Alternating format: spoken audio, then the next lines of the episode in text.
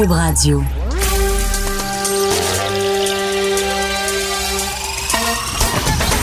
Jean-François Barry. Un été pas comme les autres. Le divertissement radio de vos vacances. Cube Radio. Jean-François Barry. Ben oui, Jean-François Barry qui s'installe au micro pour les deux prochaines heures. On est mardi le 21 juillet, encore une magnifique journée en pleine vacances de la construction. J'espère que vous en profitez bien. On a un menu d'émission assez chargé pour vous. On va aller dans toutes les directions. Restez avec nous. Vous voulez pas manquer une seule minute. Le bilan du jour, comme je le fais toujours, bilan COVID en cet été un peu exceptionnel, disons-le. Donc 180 nouveaux cas, on s'approche de 200 cas tranquillement. Faites attention, un petit rappel à tout le monde. La bonne nouvelle, c'est que le nombre d'hospitalisations continue de diminuer. Donc les, il y a des nouveaux cas, mais de moins en moins de monde à l'hôpital. Donc ça, c'est une bonne nouvelle. Un nouveau décès seulement. C'est un trop, mais c'est quand même seulement un. 15 personnes au moins aux soins intensifs, donc une diminution de deux. Et on a passé le 10 000 prélèvements donc dans la journée d'hier. Donc on teste beaucoup. C'est ce que la ministre Guilbeault nous disait hier. On teste beaucoup. On trouve des cas, mais pas en quantité euh, astronomique. Donc euh, ça regarde bien. Il y a rien, a rien d'inquiétant, disons-le comme ça pour l'instant. Mais il faut continuer d'être vigilant Donc, euh, le masque, le 2 mètres, la distanciation physique et on se lave les mains, bien sûr. On y va tout de suite avec une première entrevue parce que, comme je vous le disais, on a une émission euh, très chargée et c'est une euh, initiative. On va parler d'initiative du SPVM avec, donc, c'est le poste de quartier 21 avec le CIUS Centre-Sud et la Société de développement social qui lance un projet qui s'appelle E égale MC2. Pour en parler, deux agents du quartier 21, Monsieur Mathieu Farley, bonjour. Bonjour. Et agente Vanessa Lepage, bonjour. Bonjour. Je le dis avec un sourire, puis là, je vais, je vais, je vais tout de suite désamorcer tout ça parce que moi et Mathieu, on se connaît dans la vie, puis on fera pas semblant qu'on se connaît pas parce que ça va finir par paraître. Et voilà. À un moment donné, je vais, je commencerai pas à vous appeler Monsieur Farley, puis vous voyez quand même. Quoi que j'aimerais ça, mais bon. ça remonte à longtemps, histoire courte. Nos garçons jouent au baseball ensemble et euh, il y a une amitié qui a découlé de ça. Et on a même euh, ta jolie petite euh, Lolo qui est en studio avec nous. Hein? Bonjour Lolo. Bonjour. qui est venu passer la journée avec toi. C'est une bonne, c'est une grosse journée pour vous autres. Si vous passez dans le parc Émilie Gamelin, vous allez voir, il y a trois, trois gros containers. Euh, et ça fait partie du projet E égale MC2. Qu'est-ce que c'est ce projet-là? On va commencer avec Vanessa. Oui, donc E égale MC2, en fait, c'est pour équipe multidisciplinaire de concertation communautaire. En gros, c'est un partenariat euh, avec le CIUS, comme vous l'avez dit juste avant, puis euh, la SDS, qui est la Société de développement social. En fait, euh, c'est que cet hiver, on s'est assis toute l'équipe ensemble, puis on tenait à trouver une solution. On sait que dans le parc Émilie Gamelin, c'est un endroit où est-ce qu'il se tient beaucoup beaucoup de gens désaffiliés, des gens avec divers facteurs de vulnérabilité. Donc, ce qu'on cherchait à faire, c'est trouver un peu une solution pour habiter le parc différemment, puis euh, de venir vraiment là, travailler dans le parc conjointement avec nos partenaires euh, extérieurs du SPVM. Oui. OK, parfait. Et là, ça veut dire quoi, désaffiliés? Qu'est-ce que c'est des gens qui sont désaffiliés? Désaffiliés, c'est des gens, euh, entre autres, qui euh, refusent d'aller dans les ressources pour toutes sortes de raisons, euh, parfois très justifiées, des fois des raisons un petit peu plus inventées. c'est des gens aussi qui refusent d'aller se faire soigner. Si, par exemple, ils ont des bobos, refusent d'aller dans les CLSC, dans les hôpitaux. C'est relativement, euh, c'est assez vague là, comme euh, comme besoin. Là, on va, on va revenir sur votre mission, mais je veux savoir pourquoi des euh, pourquoi des containers? Pourquoi vous auriez pu bâtir n'importe quelle petite cabane? Vous avez décidé d'installer là-bas, c'est des des containers que vous avez aménagés, puis ça devient comme vos espèces de bureaux. Ben, en fait, E égale MC2 a été propulsé grâce à la participation financière d'Infocrime Montréal et euh, l'arrondissement Ville-Marie, une belle collaboration d'eux autres et également euh, le partenariat des, euh, du Quartier des spectacles. Quartier des spectacles, merci, qui est un peu le celui qui s'occupe des jardins Gamelin. donc, c'est eux autres qui nous reçoivent et habituellement, si on pense à l'année passée, dans les jardins Gamelin, euh, le site était occupé par avec différents euh, modules, mhm. donc des conteneurs. Euh, nous, on appelle, on appelle ça des modules. Et c'était pour rentrer dans cette, dans cette vague-là. Fait que c'est de l'esthétique jusqu'à un certain point, puis en même temps, ça attire l'œil. Ça attire l'œil, c'est vraiment... Oui, en effet. C'est vraiment pour avoir un point de service. Euh, on était là par le passé physiquement dans le parc, mais là, ce qu'on tenait à faire, c'était d'être vraiment, d'avoir un point de service, un point d'ancrage pour justement les gens qui sont désaffiliés, de, de, de dire, ben, on est là, regardez, quand on fait nos interventions au quotidien, on est là dans tel module, venez nous voir, la porte est ouverte. Euh, vous savez qu'il, va y avoir des policiers sur place quand les portes sont ouvertes, donc venez nous voir. On couvre sept jours euh, sur sept. Euh, au niveau de la présence policière. Le CIUS également occupe des plages horaires définies et euh, la SDS également. Là, on va y aller dans le concret. Moi, j'aime ça, essayer de comprendre ce qui va se passer. Fait que, mettons que vous vous croisez euh, un itinérant ou quelqu'un qui est dans qui est dans le besoin, puis là, vous allez vers lui. Qu'est-ce qui va se passer de différent avec ce projet-là? C'est que là, vous allez essayer de l'envoyer, de l'enligner vers les soins qu'il a besoin, que ce soit des soins pour les, les problèmes de maladie mentale, euh, l'alcoolisme, l'itinérance. Vous allez l'enligner vers un autre euh, secteur, c'est ça? Oui, ben dans le fond, tout d'abord, nous, on est vraiment en prévention là, puis en effectivement en, euh, en réaffiliation ou en référence, oui, exactement. Donc, ce qu'on va faire tout d'abord, c'est évaluer c'est quoi son besoin primaire. Souvent, quand on intervient quelqu'un, c'est quelqu'un qui est en situation de crise. Donc, c'est quoi qu'est-ce qui déclenche la crise en ce moment? Donc, si par exemple, ce qui déclenche la crise, c'est qu'il n'a pas dormi de la nuit, ben on va essayer, nous, de, de référer vers un endroit où est-ce qu'il peut dormir. Euh, pour ça aussi, des fois, la Société de développement social vont être d'une grande aide parce qu'ils euh, ont un bassin de ressources là, euh, très grand, ils les connaissent bien, ils ont des bons contacts avec les ressources. Fait on sert, là, c'est à ça que sert le partenariat, dans le fond. C'est ensemble, conjointement, comment qu'on peut trouver la meilleure solution à cet itinérant-là, exemple, qui a besoin de quoi que ce soit. OK. Ce qui est important de savoir, c'est que les policiers qui vont être euh, partie prenante de ce projet-là, euh, ça va être les mêmes visages pratiquement au quotidien qui vont être là. Euh, on a une équipe euh, de base de six policiers. S'ajoute à ça deux ou trois autres policiers qui vont venir en remplacement. Mais donc, ça va être toujours les mêmes visages qui vont être sur place. Donc, de créer cette, euh, cette confiance-là avec la personne euh, au quotidien, de connaître son histoire, savoir pourquoi il est dans le parc, pourquoi il, est, pourquoi il a besoin de notre aide ou l'aide au niveau de la santé ou des euh, services sociaux. Bien, à ce moment-là, c'est plus facile pour nous autres. Il va avoir un meilleur suivi de notre part et d'avoir nos partenaires avec nous autres, bien, le référencement est beaucoup plus facile à ce moment-là. Puis là, il y a un lien qui se crée parce que tantôt, tu, m'as écrit, tu as dit viens voir les modules avant l'émission, puis c'est juste en avant de nos bureaux ici, là, dans le parc. Puis pendant qu'on se pendant qu'on jasait, tu m'expliquais tout ça, il y a quelqu'un qui a crié, euh, que, je, sais pas si c'est un itinérant ou je sais pas qu'est-ce qu'il fait dans le parc, là, mais bon, visiblement, il habite dans le parc. Et il a crié à un des policiers qui était sur place, Bam Bam ou Boum Boum, là, je me souviens pas du nom. Il fait Hey Bam Bam! Puis là, Bam Bam est allé le voir. Donc, j'imagine que cette proximité-là, le fait de euh, un connaît l'autre, c'est moins agressant pour eux parce qu'ils sont pas faciles d'approche, là, ces gens-là, à la base. Mais quand tu les vois au quotidien, il finit par se développer un lien et ce lien-là permet, j'imagine, de faire une meilleure intervention par la suite. Oui, tout à fait. Ça fait pas si longtemps que le projet a débuté. Hein. Ça fait euh, quelques jours seulement. Puis déjà, là, on voit, on entre le matin. Salut Vanessa. les gens nous appellent par notre prénom. On sait leur prénom. Euh, on sait aussi les démarches. Exemple, il y en a un qui veut s'en aller là dans son patelin.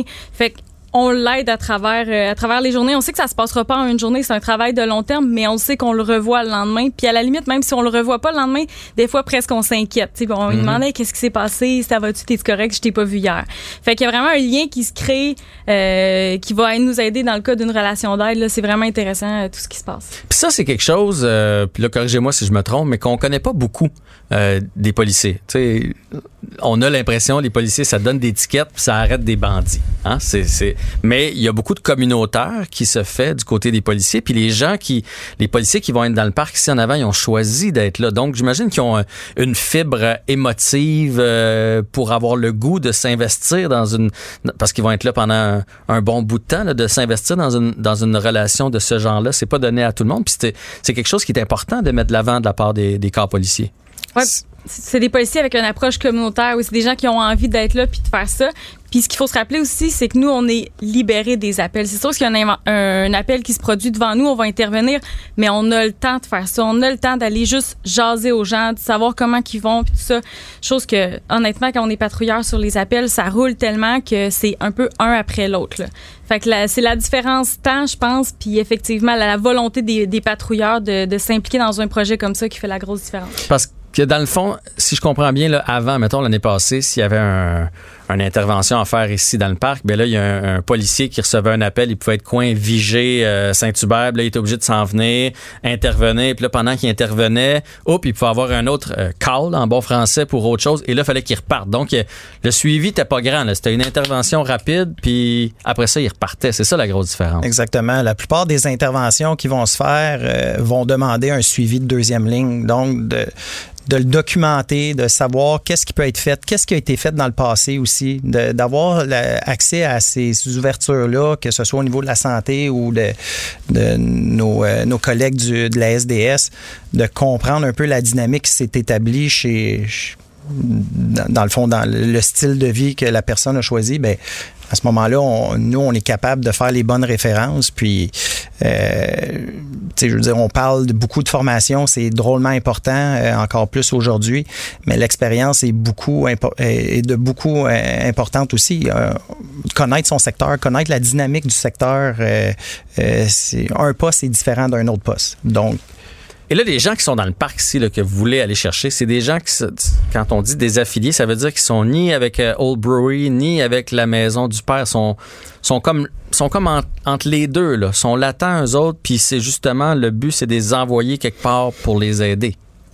Ou des fois, sans les envoyer, c'est juste que les intervenants ou la santé les connaissent, sont au courant de ce qui se passe un peu. Mettons, il y a une blessure qui guérit mal. Euh, c'est d'assurer un suivi. C'est pas nécessairement de les envoyer là puis qu'ils dorment là tous les soirs, mais au moins de bien connaître euh, le dossier puis d'avoir un, un, regard sur, mettons, les besoins de la personne. Ça, c'est aussi d'être réaffilié. Puis Mathieu, tu me racontais, parce que bon, on, se côtoie dans la vie, qu'il y, a même une négociation. Tu nous, on sait pas ça, parce que à 3 h, 4 h, 5 h du matin, on est couché dans nos maisons en banlieue. Mais quand vous, vous débarquez ici le matin, euh, il y a une négociation qui se fait avec euh, les gens qui sont dans le parc. Il y a une certaine tolérance de, bon, là, vous avez dormi là, mais Bon, là, c'est l'heure de se ramasser parce que les gens vont recommencer à travailler, puis les gens vont recommencer à visiter le secteur. Oui, c'est d'établir en quelque sorte un, genre de contrat social avec la personne, de, le ramener un petit peu aux règles de, base de vie commune dans le parc. Je veux dire, il y a des riverains qui veulent occuper le parc aussi. Il y a des gens qui travaillent dans les tours autour qui aiment, qui aiment ça, avoir ben, accès au parc. du dîner, on peut sortir Exactement, c'est un, un, endroit qui est, qui est superbe. Mais des fois, c'est ça. faut juste réexpliquer à la personne, dire, regarde, là, euh, ce matin, pourquoi tu es désorganisé? Là? Pourquoi toutes tes affaires traînent versus hier où ça allait bien? Fait que c'est de comprendre ça aussi. Puis à ce moment-là, ben, soit au niveau de la santé ou la SDS, ben, de voir quelle approche qu'on peut avoir avec la personne. Mais oui, d'établir le contrat social avec eux autres, dire, regarde, les règles, c'est ça. Là. On va se parler, on mhm. va réussir à trouver une entente entre les deux. Puis je pense que c'est de même qu'on bâtit aussi la confiance. Euh. Puis j'ai ma journée à la limite. Là. Tu peux dire qu'on va, se parler. J'ai ma journée. Là. Tu vas m'avoir d'en face, qu'on est aussi bien de se parler. Trouvez-vous que, dernière question, que ça arrive à un, bon moment? dans le sens qu'avec tout ce qui s'est passé aux États-Unis, puis tout ça, l'uniforme en a pris pour son, pour son rhume. Et là, de voir que vous, vous faites quelque chose de plus social comme ça, que c'est un bon timing pour mettre de l'avant ce côté des policiers. Ben, moi, je dirais que au quotidien, il y a des euh, actions qui sont incroyables qui se font au niveau de la police. Euh, c'est mettre ça de l'avant. Euh, ça, c'en est un exemple. Égal MC2, c'est une belle initiative. Euh, on pense que ça s'est jamais fait, euh, du moins des études qu'on a regardées ailleurs, ça s'est jamais fait ailleurs en Amérique ou même en Europe. Donc, des initiatives comme ça, il y en a au quotidien. C'est juste de les mettre de l'avant. Donc, oui, c'est une belle, c'est un bel été, donc on profite de la situation pour mettre ça de l'avant puis faire des petits. Ben, faire des petits et raccrocher, si possible, les gens qui sont dans le parc ici, parce qu'il y en aura toujours. Hein? Même si on en raccroche, il va en arriver des nouveaux. Alors, euh, ben, bravo pour votre travail. Donc, euh, agente Vanessa Lepage, merci de votre visite. Monsieur Mathieu Farley, agent aussi. Est-ce que tu es agent? Oui. OK, je ne sais pas. Je sais pas. Euh, ton titre, moi, je t'appelle Farley. Fait que je sais pas là, si c'est agent, agent Mathieu Farley. Donc, du poste de quartier 21 avec le projet E égale MC2, juste ici, dans les jardins Gamelin, en avant de la station. Le, commentaire de Olivier Primo, un entrepreneur pas comme les autres. On s'en va maintenant discuter avec Olivier Primo et on a une belle chronique sport à faire ensemble. Olivier, comment ça va? Ça va super bien. On a une belle chronique sport, mais là, je viens d'avoir une nouvelle de dernière minute. Je voulais te parler de ça. Arrête donc. De Montréal. Qu'est-ce qui se passe au centre-ville? Bon, fait que là, le grand patron de la Chambre des commerces, Michel Leblanc, euh, ce matin, euh, puis je, je n'avais entendu parler parce qu'il y a quelques personnes que je connais au centre-ville qui ont des commerces qui ont été appelés et qui ont été sondés pour un sondage, à savoir leur, leur taux d'inquiétude par rapport au retour euh, au retour de la clientèle puis du tourisme, puis tout ce qui se passe au, au centre-ville et 76% ce matin on dit qu'ils étaient très, très, très, très inquiets. Et la semaine passée. Mais inquiet, Olivier est un peu inquiet du retour ou inquiet du non-retour? Parce que. De, parce que, non-retour, de la situation. De la situation, OK, c'est ça, parce qu'il se passe rien, puis ils sont inquiets parce que s'il continue de se passer rien, ben ils vont être obligés de fermer la majorité des commerces. Exactement. L'autre gros truc aussi, puis on sait qu'une majeure partie du centre-ville, c'est de la restauration. Euh, dans les grosses tours à bureaux et tout ça. Et au mois de février, mois de mars, excuse-moi, ils ont fait un sondage auprès des grands, des dirigeants des grandes entreprises, des grandes tours à bureaux. Puis ils s'attendaient à, à, la date qu'on se parle en ce moment, à avoir un retour entre 20 et 30 euh, des, du personnel dans les tours. Et en ce moment, c'est à peine 5% parce que le télétravail est devenu tellement présent dans nos vies. Et j'ai pas besoin de t'expliquer que 5% déjà, on est loin du 100% Alors, tous les restaurants, là, la place, la place Mont-Royal, puis tous ces trucs-là, en ce moment, il y a personne. C'est désert, désert, désert. Euh, c'est drôle parce que dans, dans ce que j'ai lu, euh, j'ai parlé au même propriétaire du même restaurant que je n'aimerais pas. Habituellement, le midi, il fait entre 250 et 300 couverts euh, pour des dîners d'affaires. Et en ce moment, il en fait entre 5 et 10. Aïe, aïe, aïe, aïe, aïe. T'as-tu pensé, lui, il a le même loyer et puis tout, mais non seulement il y a personne d'un tour à bureau, parce qu'effectivement, même si on annonçait ça, moi, je, je travaille là, au centre-ville, je suis au centre-ville présentement, puis je, je vois pas plus de voitures, je vois pas plus de trafic, mais non seulement ça, mais il n'y a pas de touristes, là, cet été. Non. Mais tu sais, on en a parlé la semaine passée, Québec, on a eu la, le, le, cri du cœur euh, de, de, toute la, la, la région là-bas le tourisme, eux autres, c'est, c'est, c'est, c'est je sais pas c'est combien en pourcentage, mais c'est énorme. À Montréal, c'est énorme aussi. Mais, tu sais, à Montréal, on sentait qu'il y a tellement, il y a des centaines de milliers de personnes qui partent de la rive sud, de la rive nord et qui vont travailler au centre-ville à tous les jours depuis, depuis, depuis, depuis la nuit des temps ici. Et là, depuis la pandémie, c'est, c'est écrit dans le sondage, c'est 5% environ des tours à bureaux qui sont occupés en ce moment. Euh, tu sais, quand je vous dis qu'il va y avoir une grosse récession dans l'immobilier, commercial comme ça, locatif, les propriétaires de gros, gros, de grosses tours à bureaux comme ça, ils vont faire quoi? Quand des multinationales vont leur dire, ben, on va passer de 1200 employés à 100 employés, fait qu'on va te prendre une étage à la mm. place de 10, puis arrange-toi avec tes bails, mm. avec tes beaux. Fait que là, c'est tout ça. Là, je pense que toute la, la, la, Comment je pourrais dire ça? Ben, on dirait que c'est la fin du modèle actuel. Exactement. Le modèle qu'on a connu depuis que je suis tout petit, dans le fond, puis qui était toujours en progression de, tu sais, on, on bâtit des nouvelles tours, on bâtit des nouvelles tours. On dirait que c'est terminé, puis que là, on va s'en aller vers autre chose avec du télétravail. Puis, mais veut, veut pas, ça va prendre moins de locaux euh, de disponibles, ça va prendre moins d'espace. Euh, c'est inquiétant. Exact. Puis j'ai un, j'ai un ami qui a, une, grosse compagnie de, de génie civil à Montréal. Ils sont 160 employés en ce moment, ben, habituellement. Et en ce moment, au bureau, ils sont à peu près une trentaine. Et lui est en train de négocier avec le propriétaire du building pour briser son bail, qui lui reste 12 ans. Jean-François, c'est un. Fait que le propriétaire de la bâtisse va perdre 12 ans de loyer et il va prendre juste 15% de ce qu'il prenait avant. Puis lui, c'est petit, là. Là, si on parle de la place, de Mont-Royal puis tout ça, la place de Marie, excusez, c'est, des, c'est des milliers et des milliers de personnes qui travaillent là. Alors, si le centre-ville se déserte comme ça, moi, j'ai très, très peur de l'économie euh, plus de jour que de soir, parce que le soir, Montréal, c'est plus un, une sortie. Le, le monde de la rive sud, de la rive nord et toutes les rives vont manger à Montréal, vont magasiner à Montréal, mais ce qui fait vivre le centre-ville, euh, c'est beaucoup, beaucoup la, dans les journées, là, dans le jour. Euh, je pense pas que les boutiques vendent énormément pendant les jours, oui, aux touristes, mais pour le monde qui travaille là, c'est les restaurants, c'est les dîners d'affaires, c'est tout ça. Mm-hmm. Et c'est surtout les revenus euh, énorme, puis les taxes à payer au centre-ville pour les bâtiments qui vont se retrouver vides. Euh, moi, ça me fait ça me fait vraiment peur. Puis pour, pour le monde qui ont investi dans l'immobilier euh, commercial, locatif comme ça, attachez votre truc parce que je pense que le Marie il va faire très, très, très, très, très, très mal. Puis on le voit, là. Quand, quand le grand patron de la Chambre de commerce dit ça va mal, c'est que ça va mal. Il, je il n'y a rien inventé. Puis la semaine passée, on disait que le centre-ville était, était vide et qu'il fallait euh, mettre des terrasses, accepter des permis. Puis là, regarde, aujourd'hui, c'était euh, annoncé, la Ville de Montréal prévoit injecter 400 000 pour aménager des terrasses publiques dans le centre-ville. Mais entre toi et moi, ça va changer quoi? Il n'y aura pas plus de dépenses dans les bars et restos. Le monde, euh, il, allait, il s'était déjà habitué à aller dans les parcs. Je sais que là, qu'ils veulent, ils veulent peut-être un peu rapatrier tout le monde, là, euh, qui, qui c'est un petit peu une perte de contrôle dans les parcs partout. Mais je comprends, c'est une belle initiative. Mais Jean-François, 400 000 pour relancer le centre-ville de Montréal, c'est comme me donner 40 cents pour relancer l'économie de Sainte-Martine. Ah c'est, on se comprend. C'est peu, très, très peu.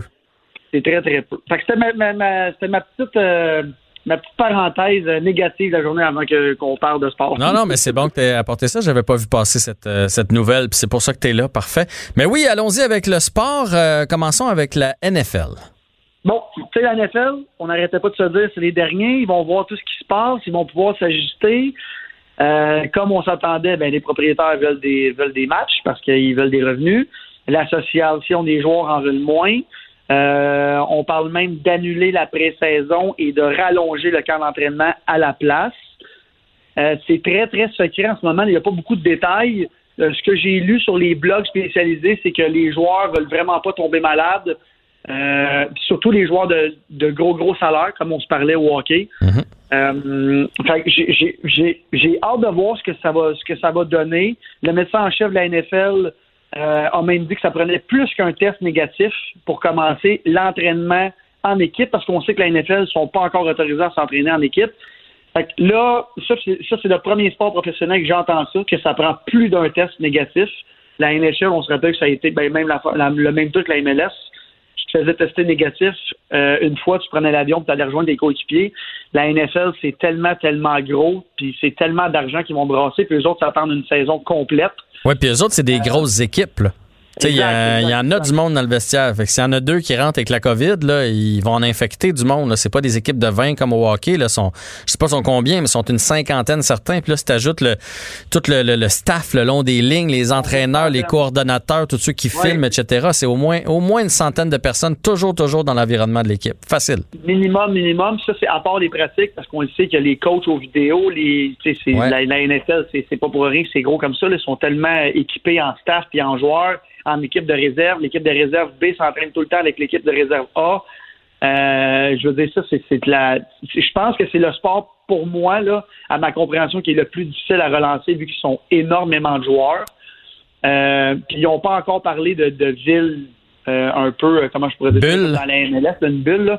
Ça n'a pas, pas, été encore mentionné. Puis, tu sais, la NFL, on le sait, les autres, c'est la ligue que personne ne sait jusqu'à la dernière minute. Là, ils gardent ça tellement secret.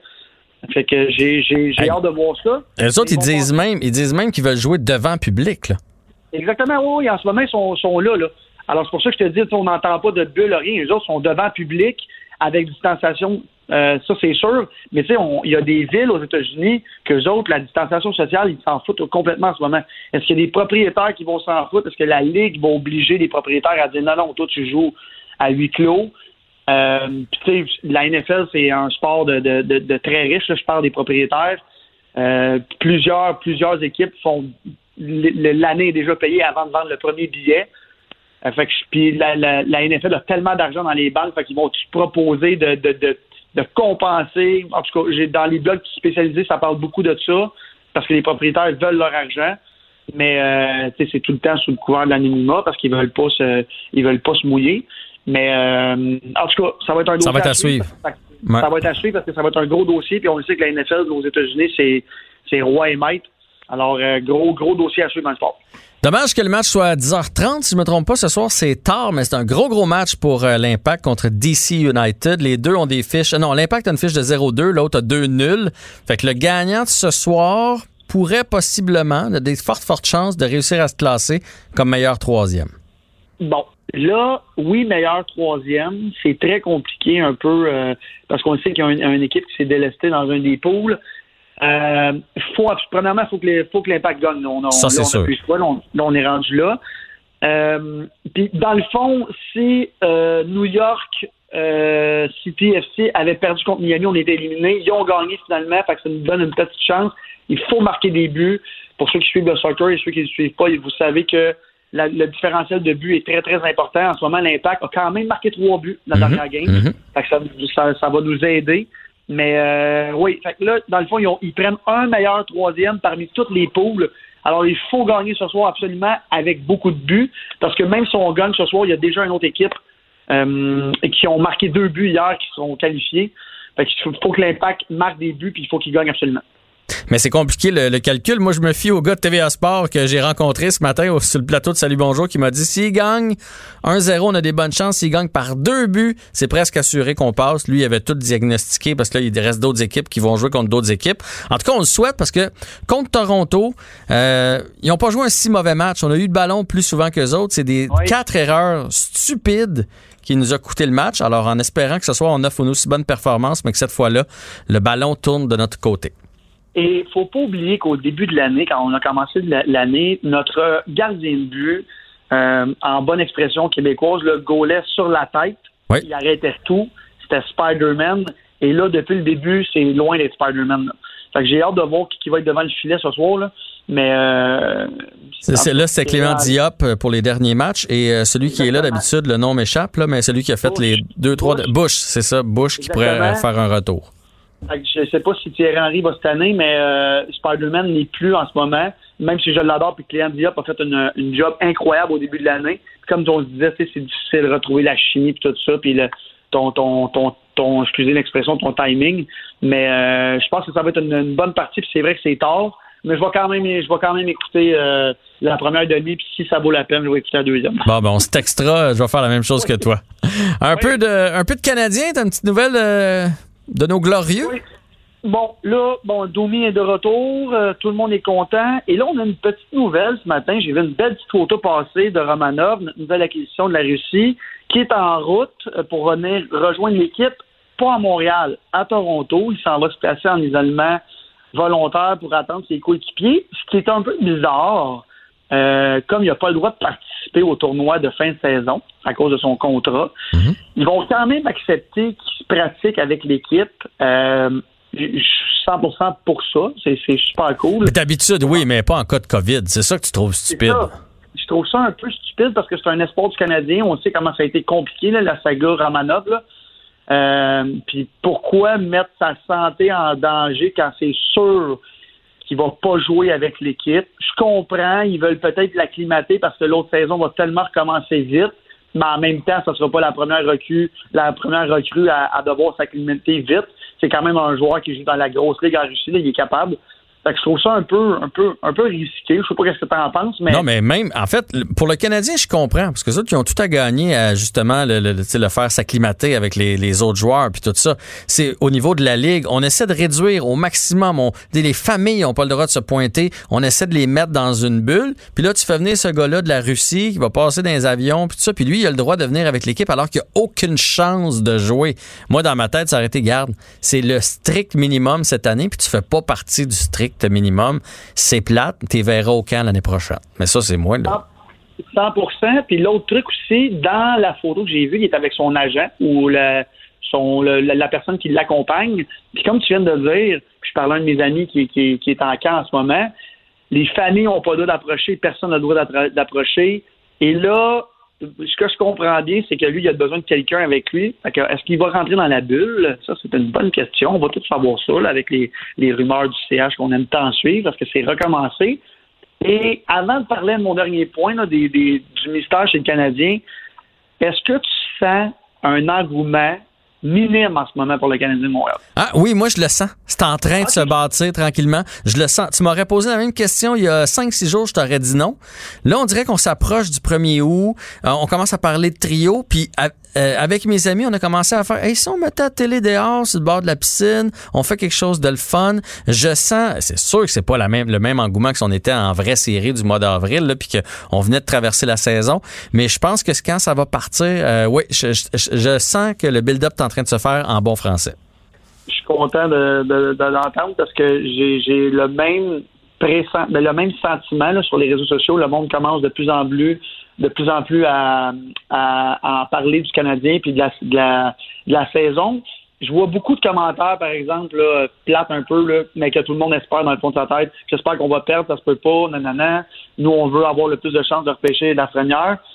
Écoute, rendu là, je me dis, une fois qu'on est en série, on peut en profiter? Fait que je vais être un fan du Canadien fini comme à l'habitude, puis j'espère qu'on va gagner. Puis avant qu'on se laisse, Jean-François, Hum. Euh, on a quatre joueurs du Canadien, Philippe Dano, Ryan Peeling, euh, Victor Mété, Cal Curry, qui s'entraînent seuls. Oui. Euh, et quand ils sont sortis de la glace, parce que là, c'est spéculation fois mille, quand ils sont sortis de la glace, Victor Mété a répondu à un journaliste qui pouvait pas dire pourquoi il était sur la glace. Alors moi, je me dis, puis dis-moi ce que tu en penses, si c'était COVID, aucune chance qu'ils s'entraînent dans le même bâtiment. Ils seraient en quarantaine. En tout cas, moi, c'est mon raisonnement. Alors, pourquoi ces quatre joueurs-là ne jouent pas avec l'équipe et pourquoi ces quatre joueurs-là peuvent pas dire pourquoi ils peuvent pas jouer avec l'équipe? Ben en fait, moi ce que j'ai entendu hier à RDS, si je me trompe pas, pour euh, pour euh, donner la- la- la- l'information juste, c'est qu'ils ils- ces quatre là auraient été en contact avec un des joueurs, que ce soit Kulak ou euh, mon Dieu le Québécois là, qui joue à la Oui. défense, j'oublie ce, ce nom-là. Donc ils ont ces, ces autres là ont été diagnostiqués. Fait que les autres sont pas avec l'équipe. Les quatre dont tu me parles n'ont pas eu de test positif. Mais vu qu'ils ont été en contact dans le passé, ils prennent pas de chance puis ils les mettent à part. Tu comprends? Fait qu'ils testent négatif, mais vu qu'ils ont eu déjà des liens, ils les laissent à part pendant un certain temps. C'est ce que j'en ai compris. J'ai lu le même truc, mais en même temps, pourquoi pourquoi ils disent qu'ils peuvent ils peuvent pas dire pourquoi? Fait que, dans le fond, tout le monde le sait, mais ils le disent pas. Fait que j'ai comme un comme, comme un, un petit malaise là-dedans. là. Pourquoi on ne le dit pas là? Ils ont été en contact, ça finit là. Ben parce que Puis, tout ce qui euh, touche à la COVID, on- ils n'ont pas le droit d'en parler. Fait que, Non, je, com- je comprends, mais tu sais, en même temps, on a lu la même chose, tout le monde lit la même chose. Fait que, en tout cas, ils vont finir bientôt leur, leur quarantaine, Mhm. mais en même temps, ils sont quand même en contact avec du monde dans l'aréna, Ils s'entraînent sur la, la même aréna, mais pas aux mêmes heures. Fait que je trouve ça un peu euh, un peu bizarre, là. mais c'est sûr que ces tests négatifs, c'est moins euh, c'est moins risqué, mais on sait que les tests sont pas 100% euh, Puis encore une fois, pourquoi prendre une chance dans un sport professionnel comme ça, que tout le monde s'en va dans une bulle? Je trouve ça un peu. euh, c'est pareil comme euh, Romanov, je trouve ça un peu. euh, un peu risqué un peu pour rien. En même temps, ils vont devoir vivre avec le risque parce que sinon, il n'y en aura pas de sport euh, cette année. Olivier, on a largement euh, défoncé notre temps Oui. en- ensemble. C'est une bonne nouvelle. Ça veut dire qu'on a du plaisir. On va, Bonne remettre ça, de, on va remettre ça demain, OK? Puis bonne chance à l'impact ce soir. À demain, tout le monde, bonne game. Salut. Olivier Primo sur les ondes de Cube.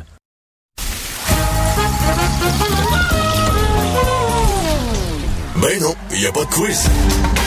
Mais Jean-François vous donne quand même les réponses à vos questions. Cube Radio. Un été pas comme les autres.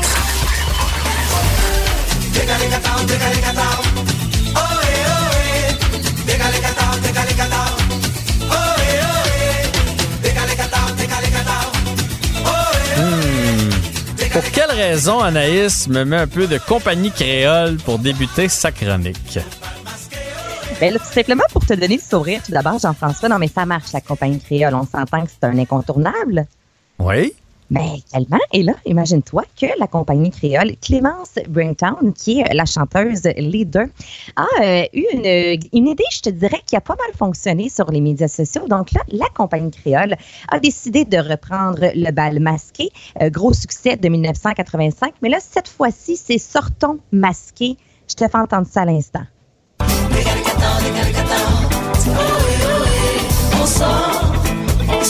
ben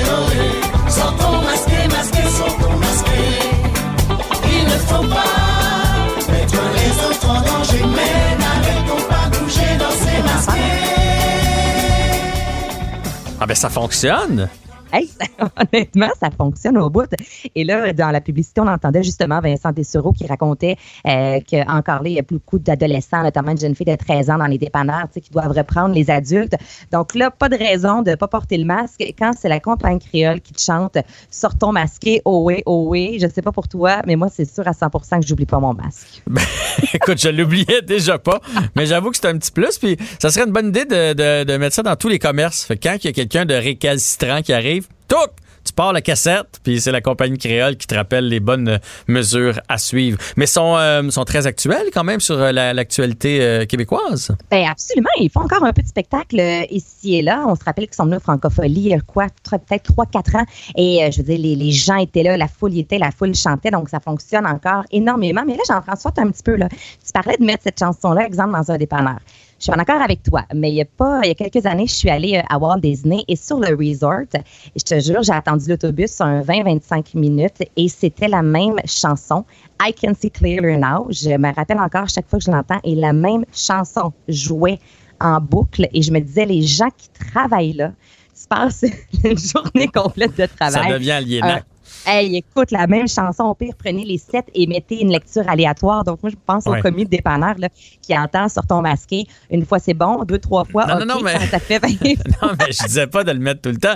Je disais, quand il arrive un cas, là, tu sais, un gars comme Tim Morton, là, qui veut son café, mais pas de masque, au lieu de se battre avec, tu fais juste y, remettre la toune. C'est ça que je veux dire, là. Trois, quatre fois dans la journée pour les récalcitrants, là, pas à journée longue. Non, non, non. C'est sûr qu'on a moins envie de se battre sur du, euh, la compagnie créole. Il y a quelque chose d'assez... Il y a personne qui peut se battre, sa compagnie créole. Tu te souviens de la pub des, des hot dogs là, qui disait il euh, y a personne qui peut être triste en mangeant un hot dog? Ben là, c'est la même chose. Il y a personne qui peut se battre, sa compagnie créole. Voilà.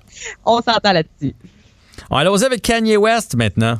Écoute, là, là c'est la saga euh, Kanye West. As-tu suivi, suivi, ça un peu depuis dimanche? As-tu vu passer un peu euh, tout ce qui s'est dit sur lui, juste pour savoir là, où tu en es dans cette saga-là qui ne cesse de prendre l'ampleur et s'est rendu démesuré? Alors, est-ce que tu connais un peu l'histoire ou non? Ben, je connais ça de loin, mais honnêtement, je trouve ça ridicule. Fait que non, j'ai pas suivi tant que ça. Ben, c'en est ridicule. Et là, c'est ça la chose. Je vous rappelle que Kanye West sort en fait ce vendredi un nouvel album, Donda. Et là, les gens commencent à se poser la question est-ce que vraiment il veut faire une campagne euh, présidentielle où on parle d'un méga coup de marketing? Parce que là, dimanche soir, en fait, c'était son premier meeting de campagne en Caroline du Sud. Et là, il avait vraiment fait un gros discours, en fait, sur l'avortement, comme quoi son père à l'époque voulait que sa mère avorte. Celle-ci avait refusé et il disait euh, si elle n'avait pas refusé, il n'y aurait pas de Kanye. Et là, il se met à raconter sa vie personnelle à lui, que Kim Kardashian, sa, douce, en fait, a voulu faire avorter, euh, se faire avorter lors de sa première grossesse, en fait, lors, de North.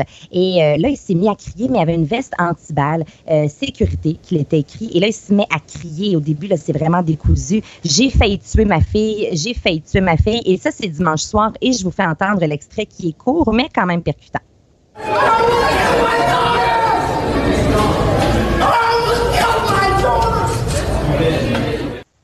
Hmm. Donc là, il crie. Évidemment, tout le monde a son téléphone cellulaire, tout le monde le filme. Alors, ça, c'est dimanche soir. Lundi, soit hier, sur Twitter, euh, il était en, en haut des tendances. Il y a eu une vingtaine de tweets qui ont été euh, supprimés, et ce, assez rapidement, euh, dans lesquels il se compare à Nelson Mandela et dit que sa femme, Kim Kardashian, a voulu le faire interner. Ensuite, il parle de sa belle-mère, Chris Jenner, disant que jamais, au grand jamais, elle aura le droit de revoir ses enfants, en fait, à lui et Kim Kardashian. En ont quatre ensemble. Ensuite, il se met à parler de Anna Wintour, qui est la rédactrice en chef de Vogue, disant qu'elle l'a traité de fou. Bref, c'était vraiment décousu du début à la fin. Tout, tout, tout ça a été retiré. Et là, lui est revenu aujourd'hui, déclarant qu'il voulait que le vice-président soit nul autre que Jay-Z, imagine-toi. Donc là, c'est ce qui se passe depuis 24, 48 heures. Et évidemment, ben, on parle moins de Trump, on parle moins de Joe Biden. Et là, c'est vraiment Kanye West qui vole la vedette pour des raisons, je vous dirais, assez obscures. Et là, on se pense, on, se pose la question, est-ce que vraiment il fait, euh, est-ce qu'il a une bonne santé mentale? Lui, en 2016, a été euh, interné dans une unité de psychiatrie. Donc là, on reste à voir, est-ce que c'est un coup de marketing? Si oui, je trouve qu'il pousse euh, sa loque un peu loin, comme on dit en bon Totalement. Puis si c'est un vrai problème de santé mentale, ben trouvez-y de l'aide, là, parce que, ben, parce que ça va pas bien, là. Ben non, parce que là, nous, on en parle, évidemment, les ragots, les magazines People de ce monde. Je veux dire, tout le monde est bien content parce que, je veux dire, ça fait vraiment du, contenu euh, euh, qui, qui, intéresse en majorité les gens. Et peut-être toi qui trouves ça ridicule, mais c'est ça, c'est que c'est tellement ridicule que tu dis, ben voyons donc, Kanye West, Jay-Z à la vice-présidence, on est rendu dans un autre monde. On le sait très bien que ça se peut pas, là. Ben non, en tout cas, si ça arrive, là, vraiment, les États-Unis, déjà, ils se sont trompés une fois, là. Euh, je peux pas croire, je peux pas croire qu'après ça, ça va être Kanye puis Jay-Z qui, vont être à, qui vont être à la tête des, des États-Unis, un pays si puissant. Mais bon, on n'est pas une surprise près avec nos, nos, voisins du Sud. Et voilà. Et terminons, avec, terminons Anaïs, avec le festival Juste pour rire qui oh! va bel et bien avoir lieu. Ben oui, en veux-tu une bonne nouvelle, là, il me semble, depuis... Euh, non, mais ça depuis le début euh, de la, saison estivale, on parle beaucoup d'annulation, d'annulation, où on essaie de faire des versions virtuelles qui euh, réussissent, mais évidemment, c'est pas pareil comme un vrai festival. Donc là, le festival Juste pour rire a décidé d'aller finalement de l'avant. La 38e édition aura lieu du 29 septembre au 10 octobre prochain. Et là, ce qu'on prévoit, tout dépend évidemment où en est la pandémie, c'est avoir euh, quelque chose sur le web. Il y a déjà une centaine d'artistes qui sont prêts à livrer des performances. On l'a vu avec le festival AAA récemment, qui a été le premier festival, en fait, 100% euh, en ligne, festival d'humour. Et en trois jours, on est allé plus, on est allé chercher plus de 24 000 visiteurs. Donc, il y a quand même une demande qui est là.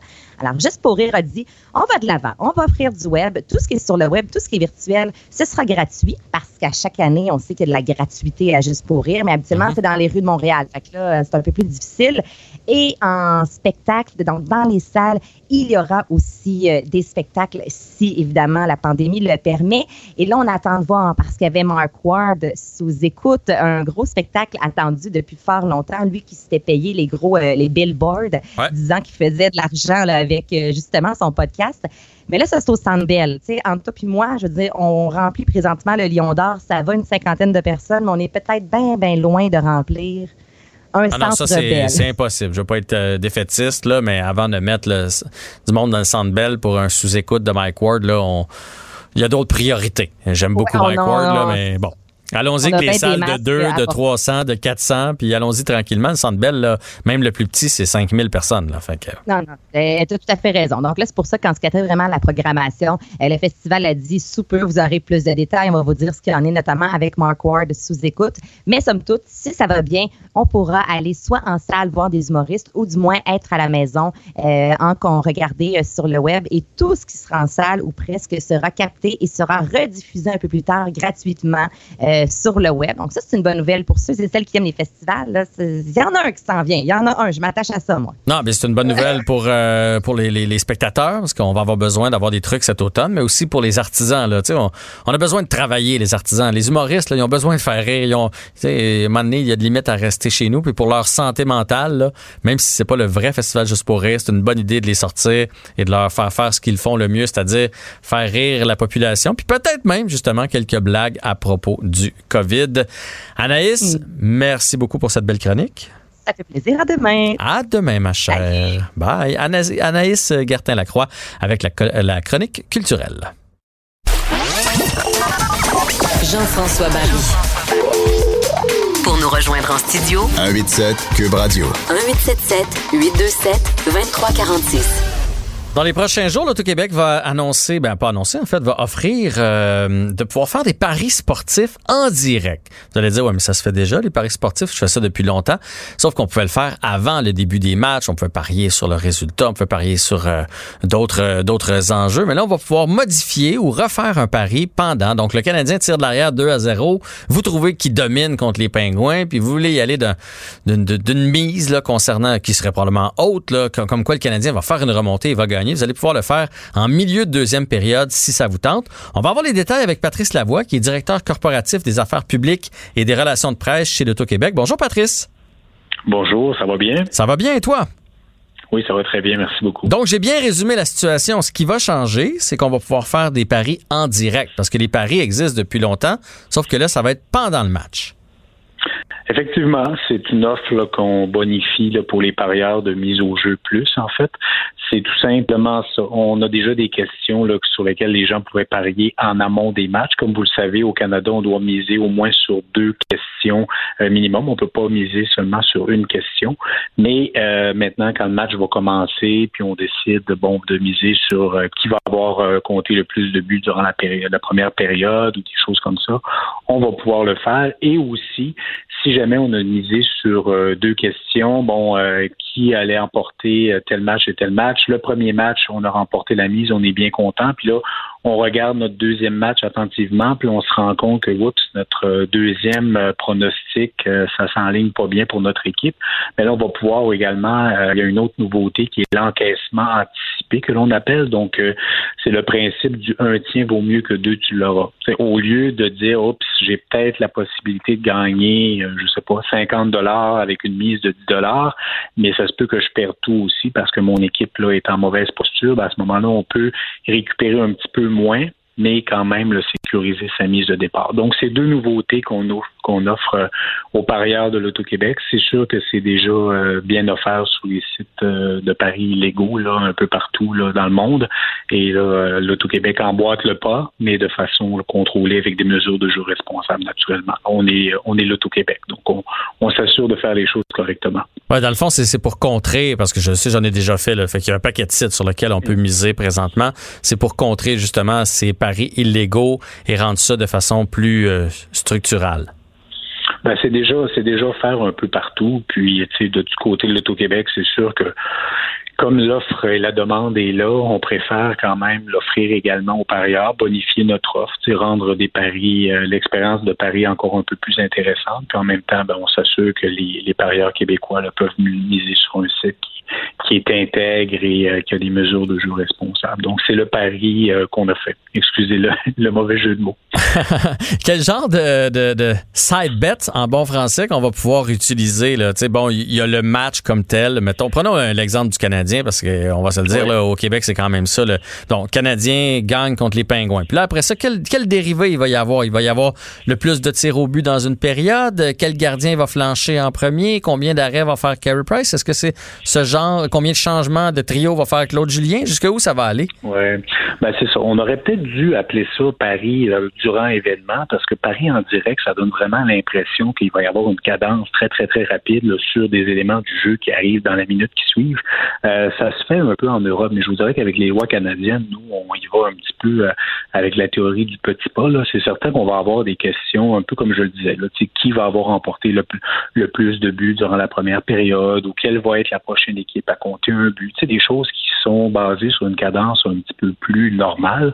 Par contre, euh, des questions un petit peu plus, euh, disons, intenses, du style euh, qui, quel joueur va avoir la prochaine punition ou quel joueur va remporter le prochain but. Ou, on n'ira pas à court terme jusque-là. Là. On va y aller avec une façon, c'est ça, c'est, c'est en direct, mais c'est pas non plus avec une cadence rapide et effrénée. C'est en direct entre entre guillemets. Faut faut comprendre que c'est tout simplement après euh, le début du match, puis aussi c'est pas euh, ad vitam aeternam là jusqu'à la dernière euh, seconde du match. C'est certain que si on a fait une mise, puis l'issue du match ou l'issue de la question est statistiquement là, déjà connue, ben là à ce moment-là le pari va, va, va, devenir là, non avenu puis va être retiré tout simplement parce qu'il faut quand même qu'il y ait un enjeu là, pour qu'on puisse offrir le pari. Bien sûr. Donc, euh, tout ça va dépendre du sport. C'est sûr que pour euh, un sport qui, qui, a un rythme un peu plus rapide, euh, par exemple au hockey, ben là, ça se pourrait que les questions soient, soient arrêtées d'être offertes un peu plus tard. pour le soccer, par exemple, ben là, ça pourrait être un peu plus tôt parce que il y a moins de buts qui se comptent mhm. en général dans une partie. Donc, peut-être que 20, 20 minutes avant le fin du match, si si c'est 15-0 pour une équipe, ben là, euh, on pourra plus, on pourra plus viser sur, euh, sur l'équipe adverse, c'est certain. Mais là, j'ai une question sur le fonctionnement. tantôt, je me suis dit, OK, mettons, on reprend l'exemple canadien par 2 à 0. On a perdu notre mise de départ. On avait parié pour le Canadien, mais là, on se dit, je pense qu'ils vont, je pense qu'ils vont remonter. Là, ils font 2 à 1. Là, je m'en vais sur le site de l'Auto-Québec, puis je, je veux parier à nouveau. Comment ça va se décider les cotes? Il va avoir, je veux dire, vous allez avoir des analystes en direct qui vont calculer les probabilités. Comment on va faire pour savoir? Pour euh, savoir si c'est deux fois la mise, trois fois la mise, 2,5? Comment ça va se gérer à l'interne? Oui. Mais ça, ça dépend toujours. Les cotes, c'est quelque chose de très complexe à expliquer. Là. On se base vraiment sur euh, le match sur ce qui se fait aussi ailleurs. Donc oui, effectivement, c'est analysé en temps réel. Tout d'abord, euh, si on prend une cote pour avant le match, euh, bon, on regarde vraiment le, le, le, pointage des, des, des, euh, des, matchs précédents, la position de telle ou telle équipe là, dans le classement et tout ça. Mhm, donc là, on mhm. fait des cotes en conséquence. Donc il y a par exemple une cote de 4 et une cote de 6. Ben, on comprend que celle qui a une cote de 4, ben, il y a plus de chances qu'elle gagne. Donc c'est toujours comme ça. C'est inversement proportionnel aux chances de gagner. Donc ça, c'est la première Si pendant le match, ben là, on se rend compte que finalement, c'est rendu 10 à 0, ben là, 10 à 0, bon, prenons un exemple un peu moins extrême, là, 5 à 1, ben là, les chances que l'autre équipe l'emporte, ben là, la cote peut un petit peu monter. Là. Si on veut être un petit peu euh, gambler, pour excuser l'expression, là, puis euh, bon, la cote qui était par exemple à 6 pour euh, l'équipe adverse, là, ça se peut qu'elle monte parce que c'est rendu à 5 et 1. À, l'inverse, si on avait déjà parié pour l'équipe et euh, finalement c'est rendu 5 à 1, ben là, même si on voulait refaire un autre pari durant le match, ben la cote qu'on a pris avant le match à 4, ben là, a peut-être diminué à 0,5 ah, parce qu'il y a de fortes chances que ce soit gagné. Donc tout ça, ça va se faire assez complexe pour les non-initiés. Là, j'essaie de l'expliquer de façon la plus euh, la plus euh, simple possible, mais l'important, c'est de comprendre qu'on va pouvoir parier avant le match avec des codes déjà planifiés et qu'en temps réel, durant le match, à ce moment-là, le tout va être euh, va varier en fonction de, de, la situation de jeu. Plus rapidement pour des sports plus rapides comme le hockey et un peu moins rapidement là, pour des sports comme euh, le soccer ou des, des, sports de ce genre-là. Patrice Lavoie de l'Auto-Québec, j'ai pas le choix de te poser la question parce qu'évidemment, quand on parle de sport, on parle de sport, on parle d'enthousiasme, on est avec des amis, on vient de prendre une bière, on est sûr. Je te dis, moi, là, quand je prédis une victoire du Canadien, je suis sûr, je suis sûr, sûr, sûr, sûr, sûr. Mais veux, veux pas, c'est une société. Hein. Oui, mais c'est une société d'État, donc vous n'avez pas peur que ça crée encore plus de problèmes? Le, déjà, il y en a qui ont, qui ont le goût pour le jeu, puis là, dans l'enthousiasme, la frénésie, les amis, peut-être un petit verre dans parce qu'on est en train d'écouter le match. Vous n'avez pas peur de, créer des problèmes encore plus grands par la suite pour les, les parieurs de jeu? Ben, merci de me poser la question. En fait, il y, a, plusieurs éléments dans votre question. Premièrement, comme je le disais un peu tout à l'heure, c'est déjà offert sur les sites de paris légaux. Donc moi, en tant que Québécois, je préfère que les jeunes, les gens viennent jouer, euh, les parieurs viennent jouer sur un site où c'est intègre, où c'est légal, où il y a des mesures de jeu responsables. Donc c'est déjà offert. Euh, on a fait un choix de société que le jeu légal au Québec soit géré par l'Auto-Québec. Donc c'est une façon peut-être de faire en sorte que les joueurs euh, soient protégés de cette façon-là, d'une part. Puis d'autre part, il faut aussi comprendre que euh, il y a des mesures de jeu responsables qui, qui, s'appliquent et euh, les gens vont quand même pouvoir se mettre une mise euh, limite. il y a aussi le programme d'auto-exclusion qui est offert. Puis même si on va même jusqu'à sur le site de mise au jeu plus d'aller mettre un encart vers le site jouer bien si jamais les gens ont des questions sur le jeu excessif. Donc c'est certain qu'on est tout Québec. Donc, on va s'assurer de, oui, offrir une nouveauté, mais une nouveauté qui va être intègre puis contrôlée là, selon des mesures très, très strictes de jeu responsable. Puis, on s'est mis en lien là aujourd'hui, justement, avec euh, Anne-Élisabeth Lapointe, qui avait commenté le dossier là, de la Maison Jean Lapointe. On est en lien avec le ministère de la Santé et des Services sociaux pour faire des campagnes et tout ça. Donc, on, on a un réel souci de faire en sorte que ça se passe bien pour l'ensemble des joueurs. Et troisième élément, je vous dirais comme un peu on, en discute depuis quelques minutes, il n'y aura pas de faut, pas avoir la perception qu'il va y avoir une frénésie là, extrême, puis qu'on peut parier là, aux 30 secondes, puis let's go, on n'arrête pas de parier. Ça va quand même se faire sur une cadence normale, sauf que ça peut agrémenter notre expérience lorsqu'on écoute le match avec un, avec des amis parce que là, le match est commencé, puis on peut encore parier, mais on fait le pari que les gens vont jouer de façon prudente. Merci beaucoup, Patrice Lavoie, directeur corporatif des affaires publiques et relations de presse chez l'Auto-Québec, de nous parler de cette nouveauté. On souhaite une bonne journée. Bonne journée, merci de l'invitation. Au revoir. On va maintenant se tourner du côté de Louise Nadeau pour le même sujet. Elle est professeure émérite et associée au département de psychologie de l'Université de Montréal. Et avec elle, on va pouvoir aller plus en profondeur sur euh, est-ce que ça peut créer une dépendance, ce nouveau genre de jeu-là. Bonjour, Madame Nadeau. Bonjour. Vous avez sûrement entendu mon invité. Ben, Malheureusement, non. J'ai essayé de me brancher puis j'ai pas réussi. Donc, euh, je vais devoir répondre à l'aveugle ici, ce qui est pas très intéressant. Mais j'ai entendu vos questions.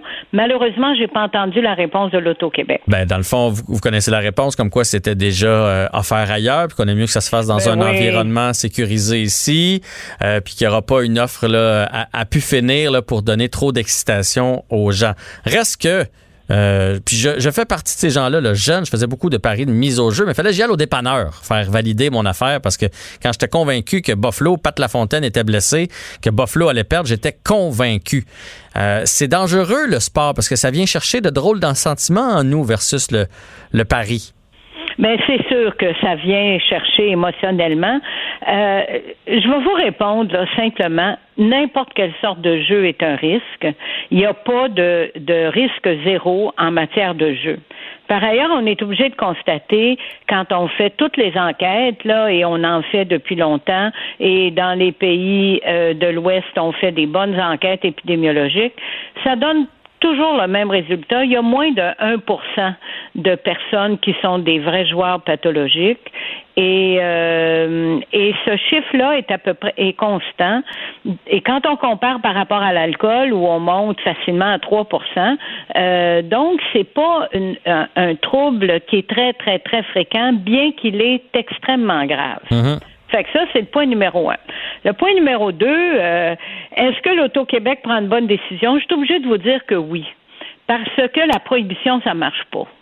Alors, si la prohibition, ça marchait et qu'on était en mesure de, d'empêcher euh, les Québécois qui euh, de plus en plus ont des téléphones cellulaires et c'est de ça dont je vais parler la prochaine chose. Euh, si on était capable donc de les de les empêcher de jouer, notamment de jouer en ligne, bien sûr, euh, à ce moment-là, la prohibition ferait du sens. Mais on n'a pas les outils pour faire ça. Alors, il vaut beaucoup mieux que euh, si on est pour jouer, que les profits aillent au gouvernement du Québec, qui aillent à n'importe quel opérateur qui n'est pas québécois. On est mieux de l'encadrer, dans le fond, c'est ce qu'on comprend. C'est ça. Maintenant, il y a une chose qui change profondément. Et euh, dans les faits, moi, je suis là parce qu'il y a déjà cinq ans, on a présidé un groupe de travail sur le jeu en ligne. Et déjà, là, nos données, là, sont des données de dinosaures parce qu'il y a cinq ans, c'était une réalité. Cinq ans plus tard, avec l'émergence des téléphones cellulaires, la façon dont les gens utilisent Internet, tout ça a profondément changé et ça change tellement vite qu'on a une énorme difficulté même à avoir des données robustes pour savoir comment ça change, parce que ça prend du temps. Euh, construire des données. On a juste à voir le temps que ça prend pour avoir un, vaccin pour la COVID-19. On commence à comprendre que c'est long de produire des bonnes données scientifiques. Donc, ça change très vite. Et une des choses qui change notamment, c'est de savoir justement jusqu'à quel point la pandémie actuelle n'aura pas augmenté euh, l'utilisation des, téléphones intelligents et du jeu en ligne. Donc, tout ça fait que l'Auto-Québec était un petit peu ça fait longtemps qu'il parle d'utiliser les paris sportifs et donc euh, la décision, c'est de le faire. Est-ce qu'il y a votre vraie question là, c'est est-ce que les joueurs qui sont vulnérables sont plus à risque depuis qu'on a du pari sportif en ligne? La réponse, c'est que c'est que je ne le sais pas trop je vais vous dire oui, puis je vais vous dire non, comme un vrai scientifique ennuyant qui dit jamais une chose. non, non, non, vous n'êtes pas ennuyante du tout. Vous me dites les vraies affaires, puis je préfère ça. Alors, la réponse est oui, dans le sens où, vous l'avez dit, si on était dans les années 50 avec Maurice Richard qui joue contre les Bruins de Boston, c'est sûr, là, parce qu'on le sait, quand ça a été les finales du foot en France, où tout le monde était fou en France parce qu'il était en finale, on les a donnés. les paris sportifs ont, ont, été beaucoup plus nombreux. Les paris sportifs en temps réel ont été très, très nombreux. Mhm. On les a les données et donc on le sait que ça marche et c'est pas par accident que l'Auto-Québec se lance là-dedans. Les données sont d'une robustesse à n'en plus finir. Quand il y a un événement, vous l'avez très bien décrit, qui engage les gens émotionnellement. Est-ce que de toute façon, un joueur, les gens qui sont pas à risque ou qui sont pas vraiment, vraiment vulnérables, et c'est la majorité de la population, vont augmenter leur risque avec le jeu en ligne? Je suis obligée de vous répondre que non. Parce que les vrais facteurs de vulnérabilité, c'est l'impulsivité, c'est d'avoir des joueurs dans la famille, c'est euh, d'être avec des personnes qui sont des joueurs déjà très graves et très compulsifs. C'est des gens qui prennent pas des mesures de prévention, c'est-à-dire qui décident pas d'avance combien ils sont capables de jouer, combien leur budget familial leur permet de jouer, puis qui prennent toutes sortes de mesures. Là, on vient de recueillir les données au Canada. Là, ce dont je vous parle ici, là, c'est des données de 2020 dans lesquelles on a recueilli avec des Québécois et d'autres Canadiens. Donc, on, a relativement euh, un bon sens de ce qui fait que des gens sont vulnérables ou pas. Hmm. Autrement dit, la personne qui veut parier, là, la personne qui, qui, qui a ça en elle, puis qui est un joueur, elle va trouver une façon de le faire. Elle va aller jouer au poker en ligne, ou elle va aller au casino, ou elle va aller euh, à la loterie ou aux machines à sous au bar du coin. Mais c'est pas parce qu'on ajoute l'offre des paris sportifs que ça va créer nécessairement plus de joueurs compulsifs. Non, puis on sait déjà que 70% des Québécois qui sont admis en traitement le sont admis à partir d'appareils loterie vidéo à cause de la nature même des appareils loterie vidéo. Or, c'est pas le cas des paris sportifs. Donc, en ce sens-là, c'est pas si on augmentait du jour au lendemain le nombre d'appareils loterie vidéo, là, on donnerait une toute autre entrevue présentement, je suis obligée de vous dire que ça, ça c'est probablement moins périlleux.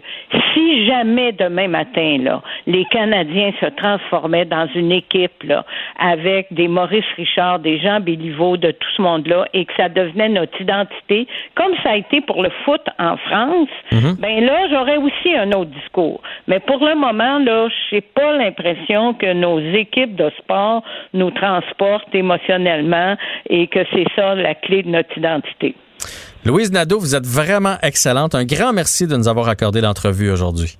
Au plaisir et portez-vous bien. Merci, vous de même. Donc, Louise Nadeau, professeure émérite et associée au département de psychologie de l'Université de Montréal.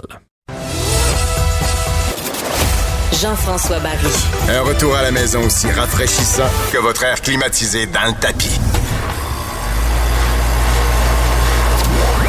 Cube Radio. Un été pas comme les autres. Eh bien, on a tous été touchés par cette histoire. Les euh, deux jeunes filles qui, euh, malheureusement, ont été trouvée morte il y a quelques jours déjà, en fait samedi de la semaine passée, euh, suite à cet accident, etc., etc. hier, c'était les funérailles et finalement, euh, hier soir, on a appris la mort de Martin Carpentier. On l'aurait trouvé derrière euh, le garage d'une maison pendue. On n'en sait pas plus à l'heure actuelle, mais moi, je vais m'entretenir avec docteur Gilles Chamberlain, médecin psychiatre et ancien directeur des services professionnels de l'Institut Philippe Pinel de Montréal. Bonjour, Monsieur Chamberlain. Bonjour. Là, j'ai plein de questions en tête, comme tous les gens qui nous écoutent présentement. Et la première question que, que j'ai pour vous, c'est pour commettre un geste comme ça, vous qui êtes psychiatre, il faut souffrir de quoi? Il souffrait de quoi selon vous? Parce qu'on va avoir beaucoup de réponses. Il va nous manquer beaucoup de réponses vu qu'il est décédé avec ses secrets. Alors, il souffrait de quoi pour en venir à commettre des gestes comme celui-là?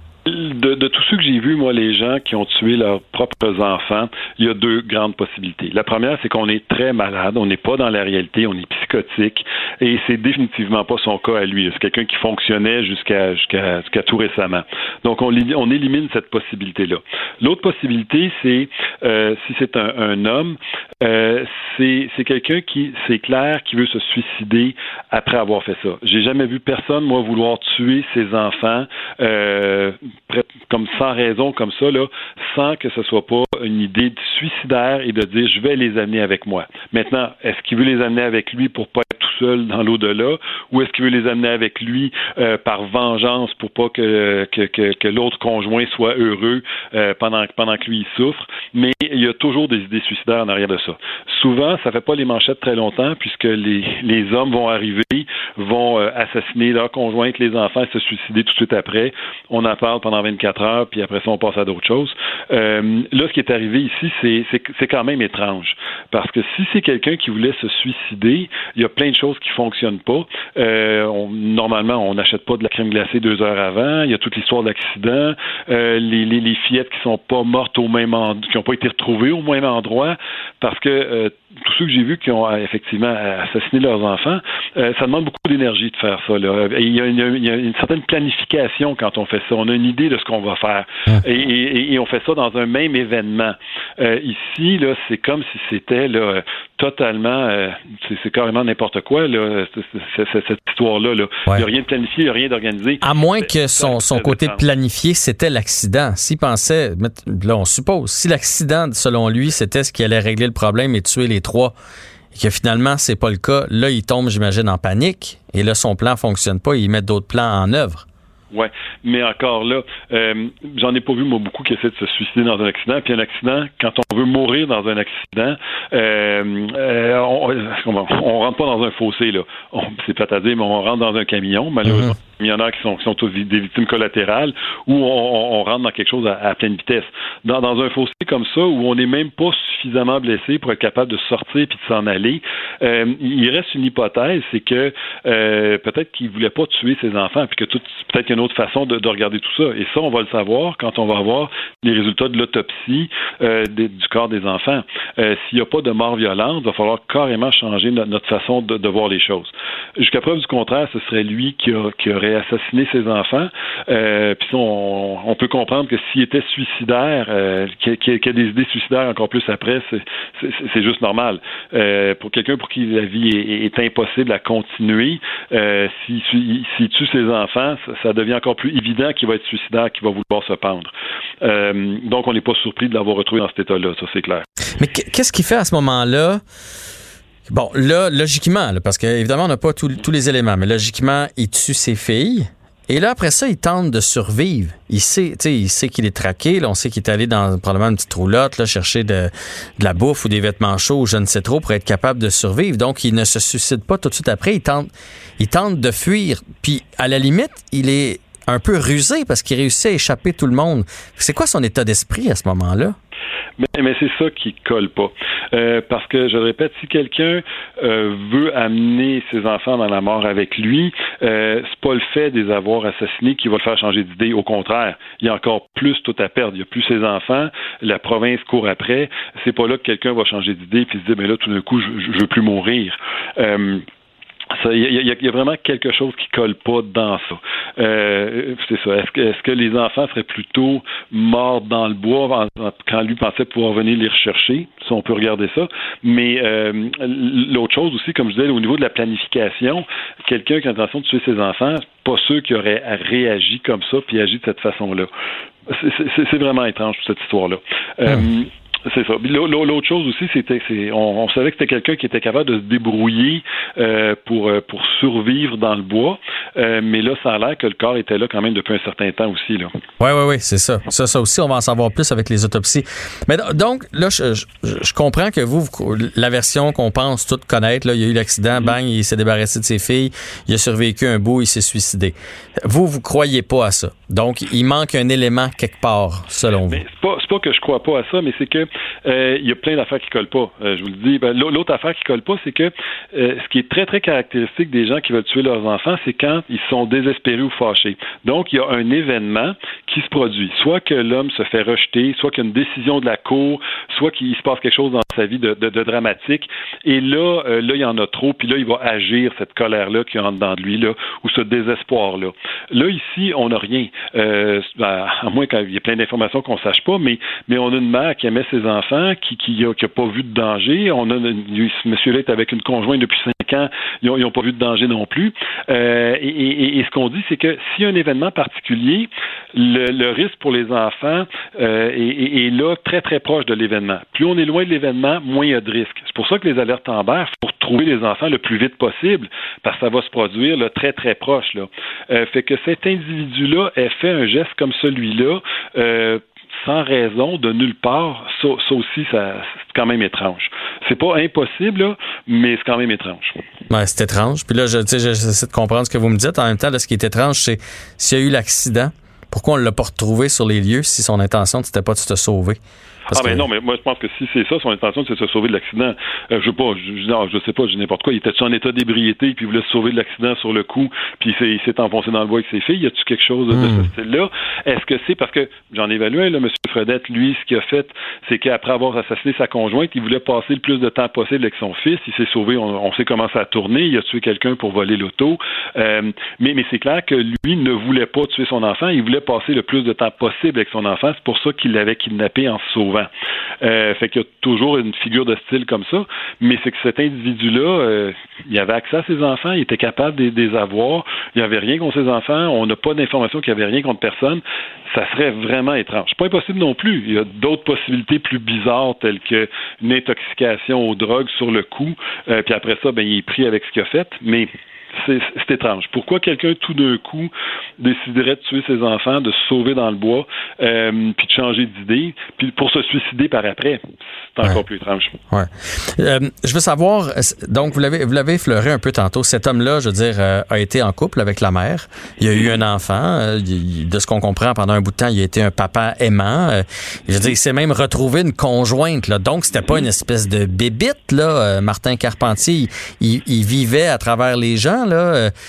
comment ça se fait qu'on décèle pas ce genre de comportement-là? Il arrive un élément déclencheur et, et le cerveau se détraque ou ils ont ça à eux autres? C'est juste que c'est pas ressorti?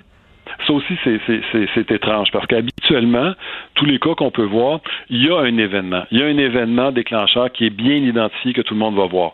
Euh, ou encore, euh, c'est pas c'est pas des pensées qui arrivent comme ça. On se lève pas un, matin en se disant, mais je vais faire ça. Euh, il, y a, une espèce de déchéance qui s'installe tranquillement, pas vite. On, on, dégrade et ça habituellement, même si on essaie de le cacher, l'entourage va le voir. L'entourage va voir au, travail, ça va aller moins bien. Les gens deviennent plus irritables. Les gens dorment pas. Ils ont beau essayer de le cacher, l'entourage le voit. ici, il semble qu'il n'y avait rien, rien, rien du tout. et, et c'est pas des gens qui sont nécessairement très joyeux non plus. D'aller acheter une crème glacée une heure avant, euh, ça aussi, ça fait, ça, fait un peu étrange. Euh, donc, oui, il y a des gens qui réussissent à le cacher. C'est pas vrai qu'on peut toujours prévenir ce qui va arriver puis qu'on peut le voir, mais c'est très rare qu'il n'y ait pas un événement particulier qui ça arrive dans un ciel clair. Ça demeure presque inexplicable dans ces cas-là. Mais je comprends, même euh, à la limite, euh, c'est un cas intriguant que vous auriez même euh, aimé, j'imagine, avoir dans votre bureau pour essayer de comprendre ce qui s'est passé. Est-ce que les policiers, une fois qu'ils vont avoir eu les, les, les résultats d'autopsie, est-ce qu'ils vont contacter des, des, spécialistes comme vous pour essayer de, de comprendre avec les preuves ramassées ce qui a pu se passer dans, dans sa tête? Ils ont déjà beaucoup, beaucoup de travail. Effectivement, ils vont essayer de reconstituer tout ça, reconstituer son parcours, reconstituer les événements. Ils en ont déjà beaucoup à faire. Et, c'est important de le faire, ce travail-là, pour deux raisons. Un, euh, comprendre ce qui est arrivé, puis prévenir pour que ça ne se reproduise pas. Puis aussi, euh, on, doit ça aux victimes collatérales, aux familles, tout ça, mm-hmm. d'essayer de comprendre un peu ce qui s'est passé pour faciliter le deuil. Parce que plus il y a d'inconnus, plus on s'imagine des choses, puis plus c'est difficile de, de, de, faire la paix avec ça. Monsieur Chamberlain, un grand merci merci de nous avoir donné votre son de cloche de psychiatre à propos de cette histoire euh, sordide, mais cette histoire qui nous a euh, tous, en tant que Québécois, là, pendant une dizaine de jours, euh, ça nous a envahi l'esprit. On y pensait, on émettait des, des hypothèses. Alors, c'était très intéressant de vous entendre aujourd'hui. Merci. Bonne journée. Donc, Gilles Chamberlain, médecin psychiatre et ancien directeur des services professionnels de l'Institut Philippe Pinel de Montréal. Jean-François Barry. Un retour à la maison aussi rafraîchissant que votre air climatisé dans le tapis. Cube Radio. Un été pas comme les autres.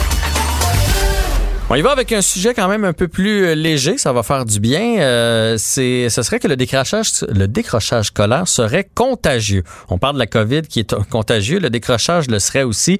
C'est une étude qui a été menée par l'Université de Montréal avec en tête Véronique Dupéré et aussi euh, l'UCAM avec en tête Éric Dion. C'est à lui qu'on va parler à l'instant. Bonjour, Monsieur Dion. Bonjour, M. Barry. On fait des blagues là, avec le fait que, que c'est contagieux. C'est pas contagieux dans le sens qu'on connaît, mais si vous avez réussi à prouver que le décrochage scolaire, c'est pas seulement les parents directs, parce que souvent, on, la scolarité des parents, ça, ça a déjà été prouvé. Ce serait, ce serait l'entourage au grand complet, donc les amis des parents, mon oncle, ma tante, cousin, cousine, etc. Ben, il y a plus été, euh, en fait, avec les, euh, ce qu'on appelle les pères de même âge, les, l'entourage des jeunes qui ont le même âge qu'eux, c'est-à-dire les autres adolescents.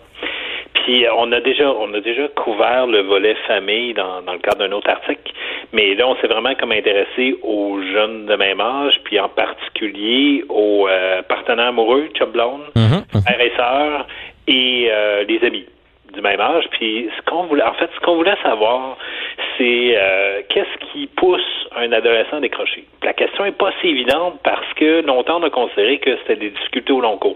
Un élève qui réussit mal en première année a plus de chances de décrocher, etc.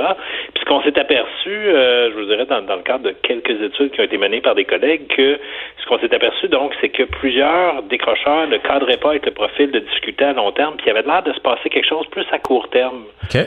Dans, en entourait la décision. Puis parmi les choses qu'on a vues, c'est bon, les, les adolescents qui vivent comme des, crises, des, des, moments de stress, des ruptures amoureuses qui vivent très mal, etc.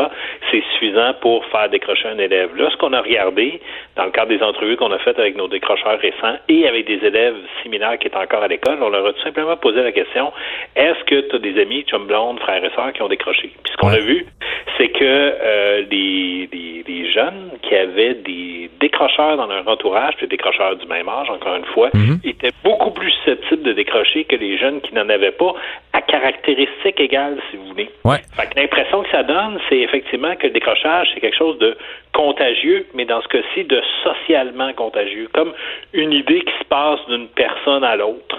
En même temps, j'ai lu votre euh, votre étude, c'est très logique. Tu sais, si euh, ta sœur, par exemple, qui est un petit peu plus vieille, a quitté l'école pour s'en aller sur le marché du travail, ça peut te donner le goût en faisant comme, hey, regarde, elle gagne bien sa vie, elle se paye des affaires. Tu sais, quand on est jeune, on pense pas toujours long terme, on pense court terme.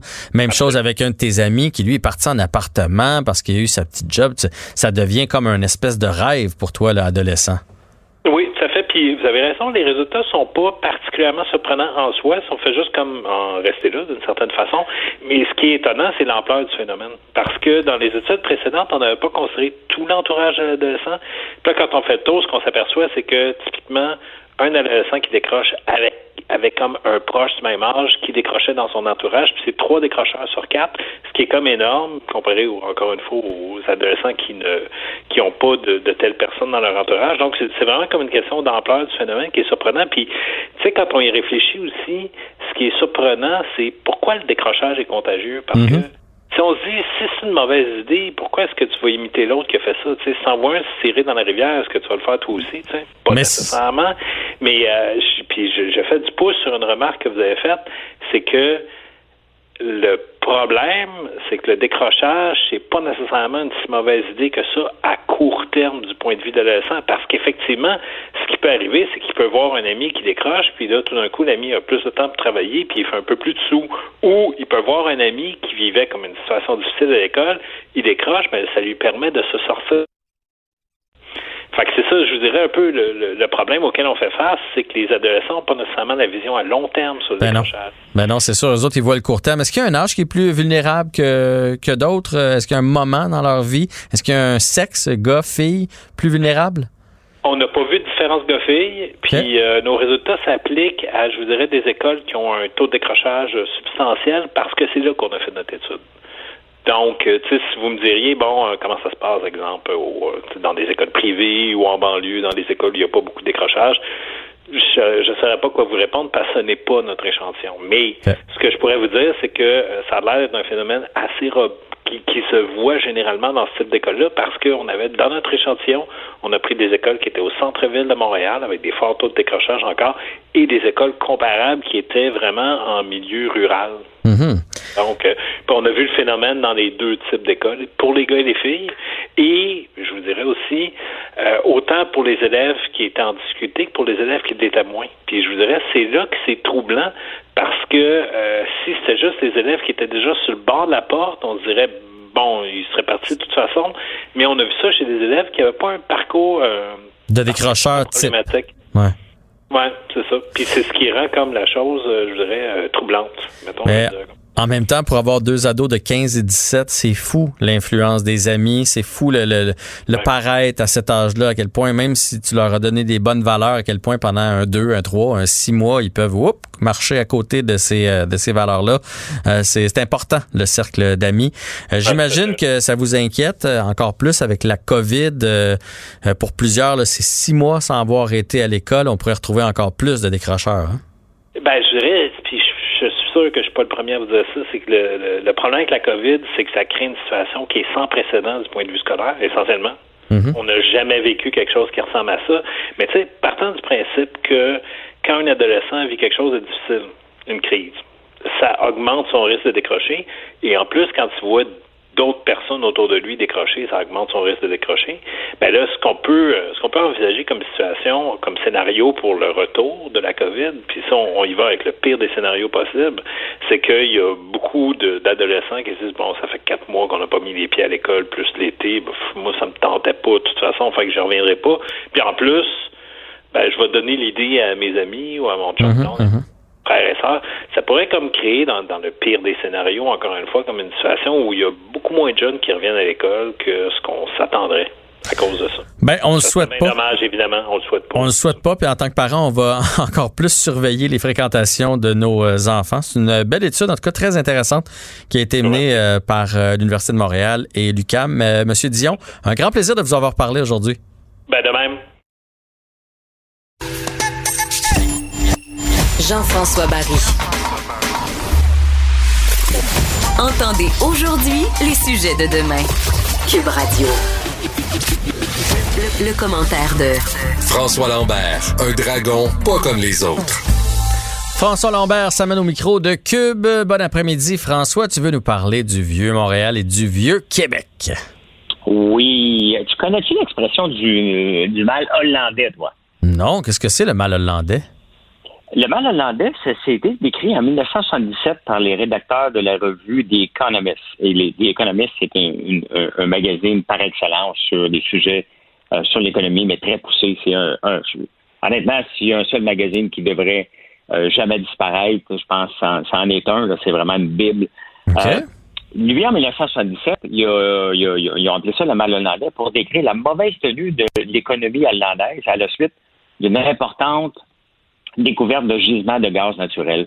Ce qui arrive, tu sais, lorsque euh, le pays, euh, le Canada a presque souffert de ça. C'est souvent relié aux ressources naturelles. Donc le pays, le Canada, euh, a des gisements de, de pétrole en Alberta, ça va bien, le pétrole se bat à 150.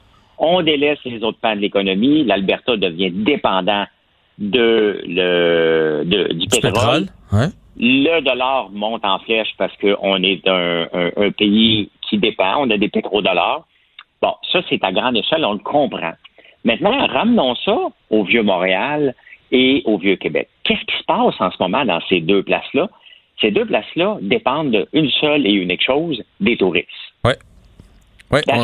J'ai parlé avec euh, le responsable du euh, touriste euh, du Vieux-Québec, puis il m'a dit, ça fait des années qu'il répète aux commerçants, vous êtes en train de vous créer une économie mono, dans, dans le sens que tout arrive de la même place. Si les, si les touristes arrêtent de venir, vous êtes fait.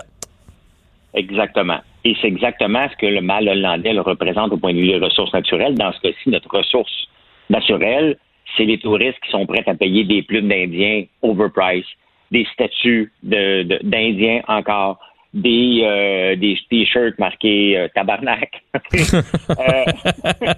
Mais c'est ça pareil, là. Toutes les boutiques souvenirs des- du Vieux-Québec puis du Vieux-Montréal. Exactement. Et là, la manne est passée. Les bateaux de croisière ont arrêté. Les touristes qui viennent que se promener dans le Vieux-Montréal pour regarder si ça ressemble à leur Europe, hein? Parce que surtout au Québec, ça ressemble à l'Europe.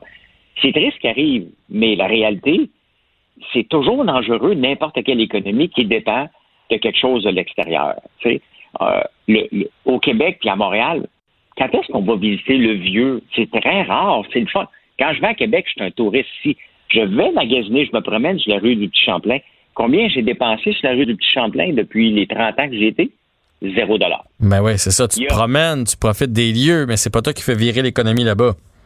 À part qu'acheter un café puis aller manger dans un restaurant à l'occasion, euh, c'est pas, ça n'a pas été designé pour nous autres. C'est des attrapes, euh, c'est des attrapes touristes. Et, tu sais, puis même la Gaspésie avait ce problème-là. À un moment donné, j'ai- pas été depuis un bout, mais euh, durant l'été, ils montent leur prix pour les touristes et les non-touristes. Et ça, c'est toujours dangereux de, de faire, de, de grimper les prix et d'avoir une économie. Tu sais, qu'est-ce qui aurait attiré les Montréalais d'aller là? Peut-être des choses normales, peut-être des boutiques. Je ne sais pas. OK, je ne peux, pas trouver une solution aujourd'hui, mais je sais que ça m'a jamais représenté. Tu rentres là pour rien voir, rien acheter. La, la réalité, c'est que c'est triste parce que le vieux Montréal est à terre. Puis, c'est quoi la réponse à notre euh, Valérie Plante, la mairesse, aujourd'hui? On va mettre 400 000 pour mettre des terrasses sur la plage Jean-Cartier. Mais qui va y aller? Ben non, c'est ça. Les, rues sont désertes. Si vous n'êtes pas venu à Montréal depuis un petit bout de temps, c'est incroyable. Moi, je me promenais, là, euh, tu sais, euh, tu sais où sont les bureaux de TVA, puis le Cube, là, fait qu'on peut prendre la Maisonneuve ou Sainte-Catherine. Euh, c'est piétonnier. Mais c'est piétonnier pourquoi? Je sais pas. Il y a personne. Fait que, ben honnêtement, ça change rien. D'habitude, c'est vivant et tout ça. Fait que là, c'est c'est pas le cas. Fait que là, c'est de ramener les gens. On dirait qu'on a rentré dans la tête des gens aller dans les espaces libres, là où il y a du bois puis de la nature, il n'y a pas de virus. On dirait que c'est ça que les gens ont en tête. Ben, c'est correct aussi, parce que, tu sais, maintenant, moi, la plupart des, des voyages que j'ai faits, quand je vais quelque part dans un pays, que ce soit le, la France, le Liban, c'est le fun de voir la ville. OK, c'est correct. Maintenant, on, on, peut-tu voir du vrai monde? On peut-tu voir comment les gens vivent d'un pays à l'autre? Puis là, on a la chance de se promener à travers notre Québec et voir comment les gens vivent. Je pense que tout le Québec, en ce moment, est aux îles de la Madeleine ou en Gaspésie. Au euh, Saguenay, il y a beaucoup de monde. À Bécomo, là, à Côte-Nord, il y a beaucoup de monde aussi, apparemment. Ben c'est ça, on a quelque chose à aller voir qu'on ne s'est pas donné la chance. Aller dans le vieux Montréal et dans le vieux Québec, c'est d'aller voir des places qui sont vides, qui ont été dessinées, euh, organisées, euh, de vendre des choses qui, qui, qui impressionnent pour maintenir le, mythe de, du Québec au Canada, l'Indien, euh, le, coloniser, le castor. Moi, je te dis, les castors que je vois ici sont plus une nuisance qu'un emblème pour moi. euh, fait que. Non, non, je comprends, puis c'est le manque de c'est le manque de variété aussi, François. Tu sais, moi, j'adore le vieux Québec, mais mais c'est ça, tu sais, c'est une boutique de t-shirts puis de sucre, suivi d'une boutique de pierre à savon, suivi d'une boutique de cannes de sirop d'érable. À un moment donné, tu fais coudon. Tu sais, y a-tu une petite variété là qui, serait le fun d'amener?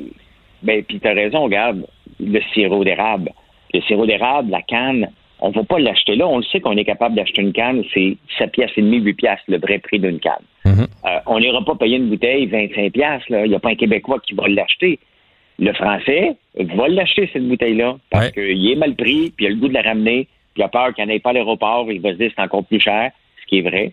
Donc, le problème, c'est que même si on essaye en ce moment de changer ça pour ramener des touristes québécois, les touristes québécois ne vont pas aller consommer dans ces places-là. Il va falloir qu'ils se réinventent, mais la réalité, la se réinventer pour ces commerces-là, ça veut dire probablement mettre la clé dans la porte puis quelqu'un reprend le loyer avec une autre idée. Ah oui. C'est cruel ce que je dis, mais c'est la pure, la pure vérité, là. C'est pas demain, regarde, les frontières avec les États-Unis sont pas ouvertes. C'est pas cette année qu'on va avoir du tourisme de masse. Donc, il faut que les gens, euh, en ce moment, qui, qui, qui, qui s'en mettent plein, pas plein les poches, mais qui, qui profitent de la saison touristique d'été et la Formule 1 et tous les spectacles qu'on a dans le cas de Montréal pour euh, engraisser, de avoir de l'argent de côté pour l'hiver. Il n'y en a pas. Peut-être à Québec, il y a un peu plus de touristes hivernal, mais c'est pas à Montréal qu'il y en a. Là. Non, non, non. Donc, euh, ce sera pas beau cet hiver. Ces, ces coins de ville-là qui sont très beaux. c'est beau, le Vieux-Québec. C'est beau, le Vieux-Montréal. J'aime ça, des fois, être touriste dans ma ville, aller me promener mais malheureusement, il n'y a rien pour moi pour que je consomme là. Non, non, puis si, c'est placardé de partout, ça va être moins charmant aussi. Euh, un petit mot sur le scandale de We Charity avec notre bon Justin. Oui, mais mettons Justin de côté. OK, on met Justin, de côté. oui. C'est que Justin nous a fait découvrir un organisme que moi, je ne connaissais pas. Mais euh, dans le Financial Post, aujourd'hui, il y a un article très intéressant qui. Et puisqu'on on, a mis We Charity de l'avant, ben, allons gratter un peu comment la structure financière, comment qu'il fonctionne. Et là, on apprend que cet organisme-là est endetté à l'os. Mhm. Cet organisme-là a des buildings. Depuis quand qu'un organisme euh, qui fait, qui organise des, qui ramasse des dons de bienfaisance, des, des, dons de charité, se ramasse avec un 50 millions de buildings à gérer? Ça veut dire deux choses. Ou bien ils ne donnent pas assez d'argent pour l'argent qu'ils récoltent, il y a eu trop de, trop, trop de fonds. Ouais. Et il y a des entreprises à but lucratif derrière ça qui appartiennent aux deux frères. Ça sent pas bon ce qu'on voit. Et moi, euh, chaque année, Jean-François, vers le mois de janvier, février, j'écris toujours le même statut. Oxfam sort toujours. Euh, et Oxfam ont des bureaux de 1 milliard là, en Europe. J'oublie le pays, je pense à Lausanne, mais je ne suis pas certain. Et à chaque année, au mois de février, ils sortent la richesse dans le monde.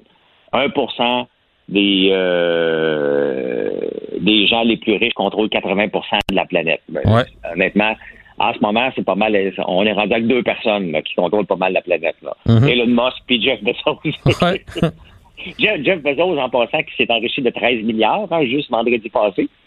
Euh, ou hier, hier, c'est hier que le, l'action a bondi de 8% donc euh, il s'est élevé, il valait 160 milliards, 170 milliards, puis il a fini sa journée avec 183 milliards. Ça a bien été. Euh, ça a bien été. Mais oui, Charity, ça ramasse avec des buildings. Et c'est là qu'il va falloir, à un moment donné, questionner qu'est-ce qu'ils font dans la gestion des buildings? Comment ça se Oui, fait parce que que- les autres, ils- c'est du bénévolat, logiquement. Ils redonnent au bénévolat. Ben exactement. Puis comment ça se fait qu'ils ont réussi à détourner des fonds, parce que c'est ça qui est arrivé, à détourner des fonds, des dons de charité, pour acheter un building avec une compagnie qui est à but lucratif cette fois-là. C'est ça qui est We Charity, puis ça nous pète d'en face. Alors que, euh, parce que souvent c'est l'arrogance, hein? Ils, rou- ils roulent au-dessus de tout ça, personne ne pose des questions, c'est bien, c'est des enfants, c'est le bénévolat, la cause est noble, puis on se ramasse avec euh, un premier scandale qui était de donner 900 millions de gestion à cette entreprise-là. Et c'est pas 19,5 le chiffre. Le vrai chiffre, euh, c'est 43,5 millions. Mais tout ça pour dire que les organismes qui donnent, qui sont là pour euh, euh, la, charité ou comme Oxfam ou des choses comme ça, euh, puis on donne des dons, c'est pas normal qu'ils se ramassent avec un parc immobilier, pour moi. C'est pas normal qu'Oxfam ait un, un, un, un siège social qui vaut un milliard. C'est pas normal, Jean-François, tout ça. Et après ça, ben, ça vient dire la richesse dans le monde, t'as un siège social d'un milliard. L'autre, il prend des fonds de dons de charité pour aller s'acheter un building. Euh, ça sent pas bon. C'est un non-sens. C'est un non-sens parce que ça veut dire que, un, ils ramassent trop d'argent puis ils redonnent pas assez à la communauté, alors que c'est le but premier de ces organismes-là. Ça n'a pas de sens que ce qu'on voit. Euh, puis moi, je m'associe très rarement à des causes. Puis souvent, je vois des entrepreneurs qui se disent Hey, regarde, pour chaque dollar dépensé que tu achètes chez moi, je vais redonner à telle, euh, à telle cause. Et j'avais sauté une coche à un gars au dragon pour dire Moi, si j'aime pas ta cause, j'achète pas ton produit. Laisse-moi choisir ma cause. Ma co- ah ouais, ouais. Ouais, moi aussi, je fais ça. Tu sais, c'est ma cause. Si je décide, moi, de, de, de- d'appuyer Rêve d'enfant, ben, c'est ma cause à moi qui est peut-être pas la tienne.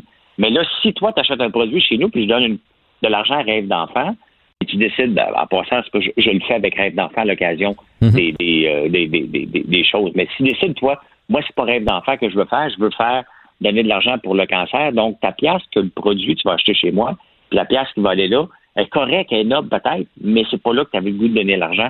faut faire attention lorsqu'on s'associe euh, à des organismes. Totalement. Là, surtout lorsque- lorsqu'on a une, une entreprise puis on s'associe, on ne sait pas comment les autres gèrent et ça peut être un, un couteau à double tranchant pour l'entreprise qui s'associe à ça.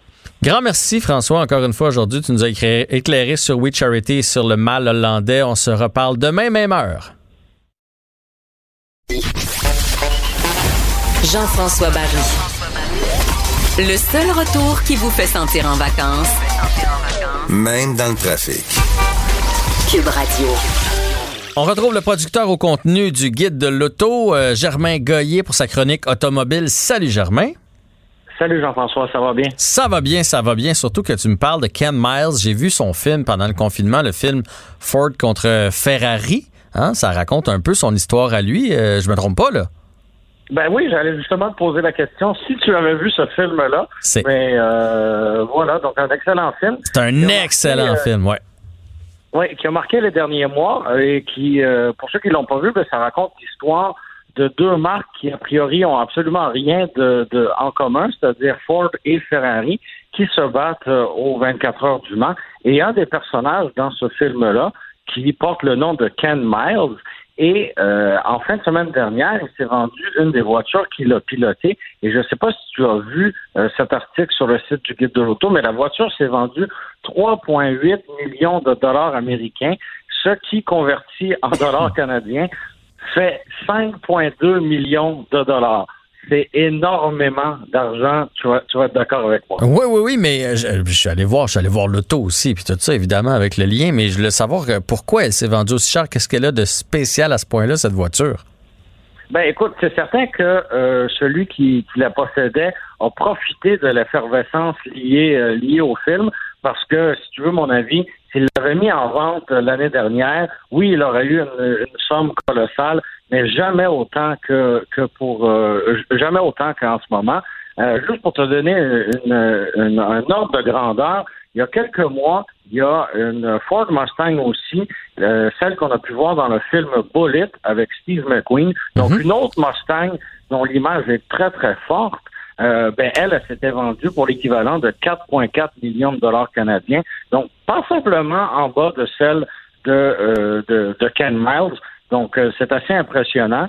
c'est certain que celle de, de, de, Ken Miles, là, celle dont on parle aujourd'hui, c'est une version Shelby. Donc, une version encore plus rare, une version GT350 avec laquelle il s'est illustré en course automobile.